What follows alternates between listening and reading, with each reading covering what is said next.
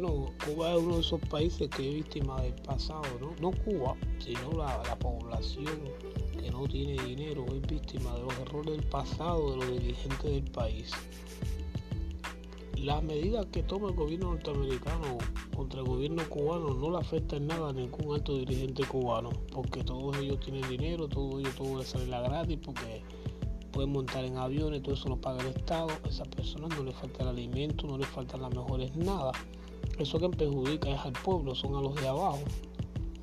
A veces dicen algunos que eso lo hacen para provocar de que en el país la gente, el pueblo se levante contra el gobierno. Eso no va a suceder nunca en Cuba porque sucede que es un país militarizado, es un país que tiene muchas unidades militares, muchos armamentos, es ilegal portar armamento, es un país donde la población no tiene dinero, vive controlada al máximo, existen muchos militares, muchas unidades militares, existe la seguridad del Estado, existe el DTI, existe la policía económica, existe los auxiliares de la policía, existe los CDR, existe el MTT, existe la BTJ, existen miles y miles de ramas militares. Es decir, que un país militarizado, un pueblo lleno de necesidades, está prohibido portar armas, tienen unidades militares donde quiera, sencillamente, y todo es del gobierno, todo desde las prisiones hasta los tribunales y todo es del gobierno, todo está muy, pero que muy controlado. Nunca va a existir ninguna sublevación por parte del pueblo por temor a ser aplastada y sufrir mucho las consecuencias la asfixia económico, la asfixia social y todas esas cosas que sabemos que suceden en países como estos, ¿no? Eh, ¿Qué es lo que sucede? Cuando se triunfa la revolución se crea un problema, una nacionalización que fue el de comenzar a quitarle a los propietarios sus fábricas, sus negocios y todos los particulares para tener un fondo capital con el cual el gobierno invertir en base a la sociedad y ahí tener la, simpatía social y tener ahí los votos, tener el apoyo del pueblo para hacer los cambios constitucionales que podrían hacer permanente la,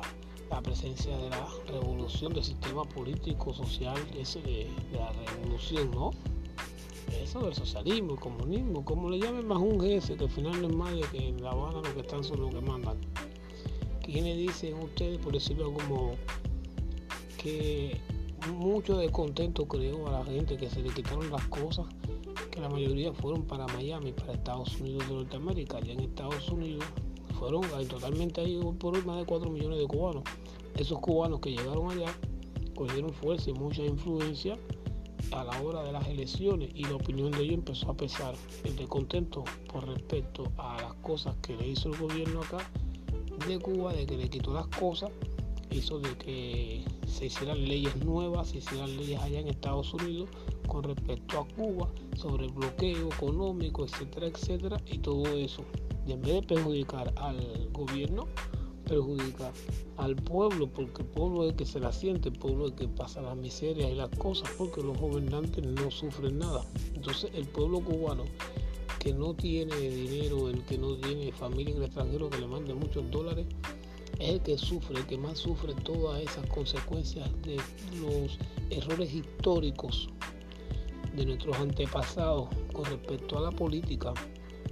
y se arrastran esos errores y se, quien sufre todo eso es el pueblo que no tiene dinero. Los gobernantes no sufren nada,